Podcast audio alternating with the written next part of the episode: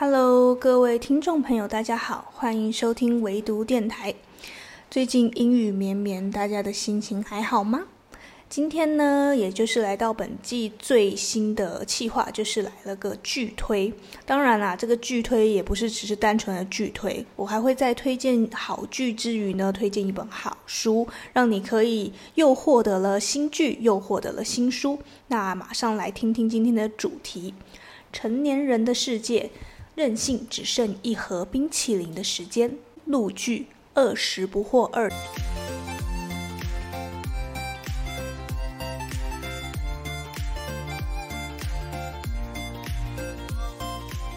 其实这是一部续作，它就是延续了《二十不惑一》的剧情，然后接续着故事发展下去。那我当初为什么会想看《二十不惑》呢？主要就是跟我自己的年龄有关，因为我就刚好处在跟主角差不多年龄的状态下，然后跟他们经历着差不多的呃生活跟工作经验，所以我在看的时候就特别觉得能引起我的共鸣，然后就不知不觉接下去看了。然后，嗯、呃，这个是一个非常合家观赏的呃。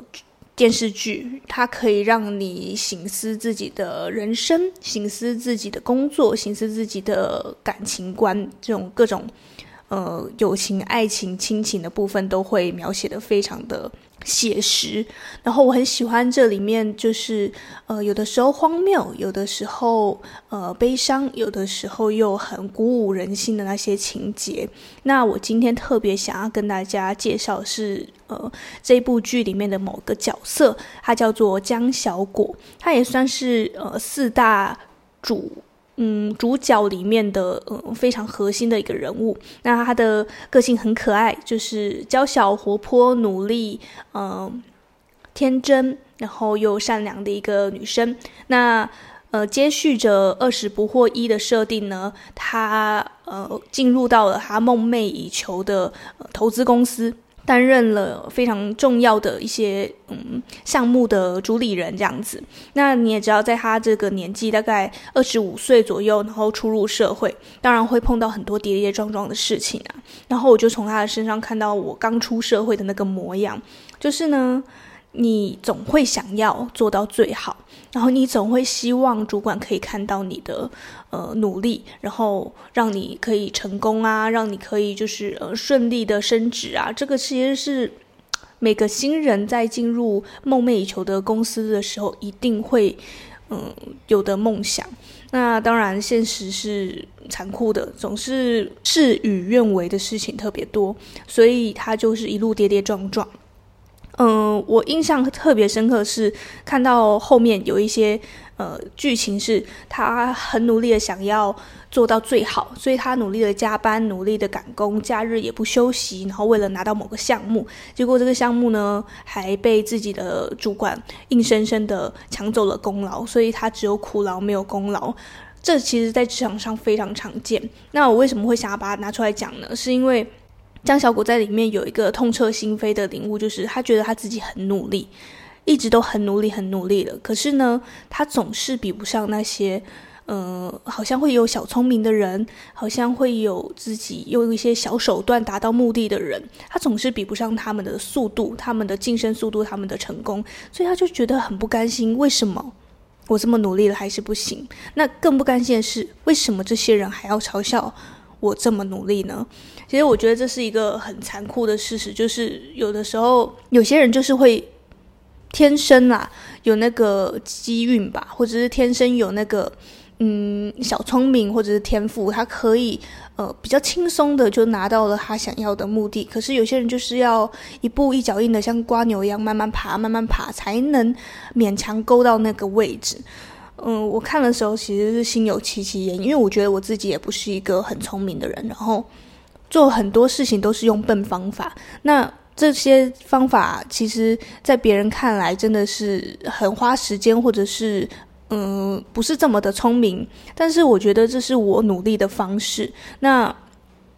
就这样一步一脚印的，我相信会有人看到的。但是职场不是这么一回事，不是说你今天做嗯做十分，然后主管就会认同你十分，其实是不同的事情。所以就嗯，江小果在这边呢，就是有很多的挫折，我自己觉得他这边写的非常的写实，然后也让我去重新思考了。努力没错，但是努力的方向错了，其实就会让你呢，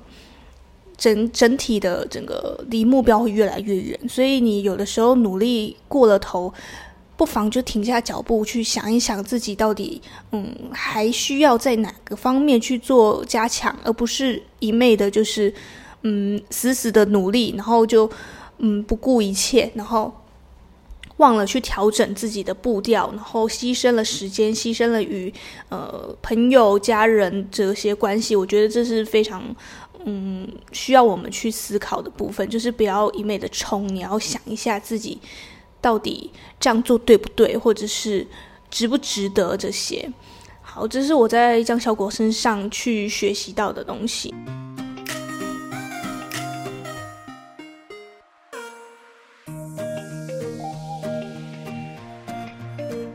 那其实这一部剧里面，我必须说，《二十不惑二》比《二十不惑一》还要更，我觉得更更细腻一点。他讲到了非常多很细碎的情感跟那个工作的纠结。我觉得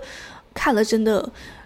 已经觉得他们跳脱出了那种过往的稚气啊，学生时代的那种天真。他们开始学习的知道说怎么成为一个社会人。这个。其实就是一路上受了很多伤之后，才会知道说，哦，原来这是这么一回事，原来成人长大是这么一回事，所以才会有我主题上，呃，今天讲的说成年人的世界，任性只剩一盒冰淇淋的时间，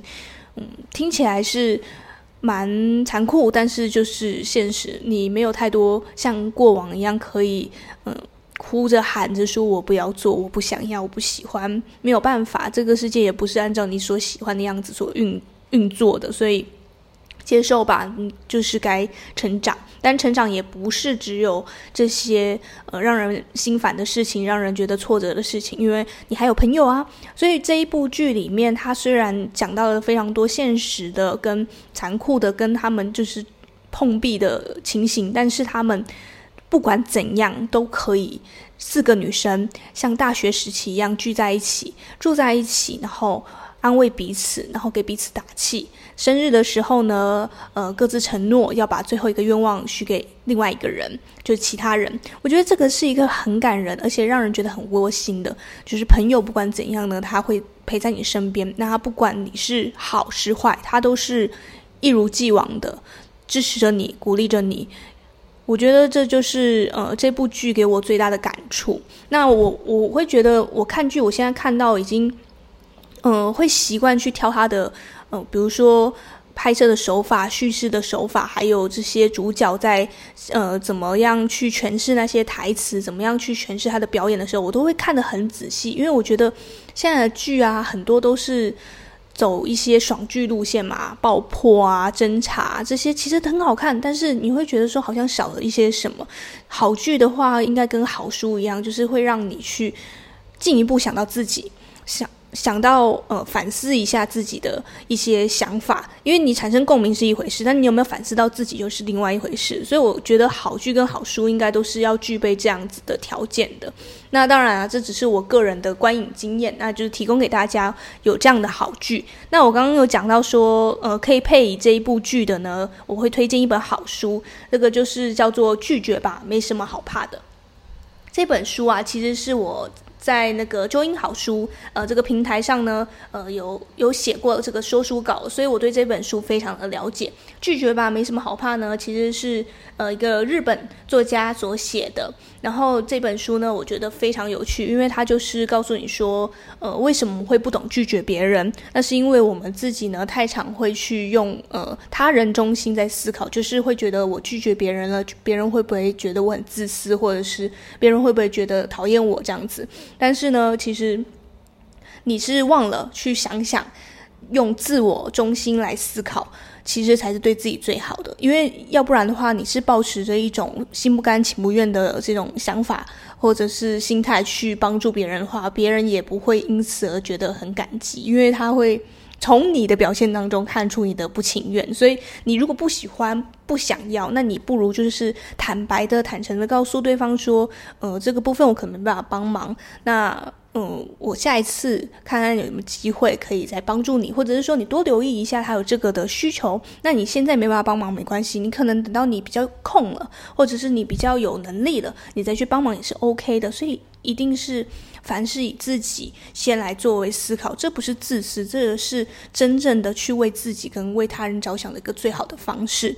这个这本书我也真的很想要送给剧中的江小果。他之所以那么痛苦，就是因为他不懂得拒绝。当然，你就说你会说怎么拒绝自己的主管，怎么拒绝自己的上司，这是很难，没错。但是你其实可以区分嘛。比如说，主管要求你，呃，要做完某个项目，那你可以是。很认真的看了这个项目之后，然后告诉主管说：“好，A 部分跟 B 部分呢，我这周可以完成，但 C 部分跟 D 部分呢，我觉得我要多做一些调查，所以这个部分我现在还没有能力，或者是我没有时间去兼顾到这一切，所以我可能会先搁置在一边，我先完成了哪个部分，这样可以吗？”